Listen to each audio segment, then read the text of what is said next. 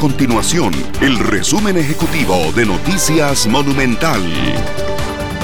Hola, mi nombre es Fernanda Romero y estas son las informaciones más importantes del día en Noticias Monumental. Los funcionarios legislativos deberán presentar el carnet o la certificación de vacunación contra el COVID-19 tras el decreto que obliga al sector público a vacunarse.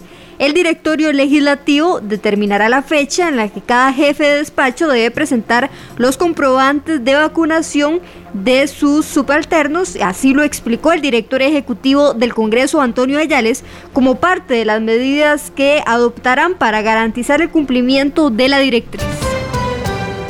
Allá les explicó que los funcionarios legislativos que no se vacunen contra el COVID-19 se exponen al despido o a una suspensión sin goce de salario. Estas y otras informaciones usted las puede encontrar en nuestro sitio web www.monumental.co.cr. Nuestro compromiso es mantener a Costa Rica informada. Esto fue el resumen ejecutivo de Noticias Monumental.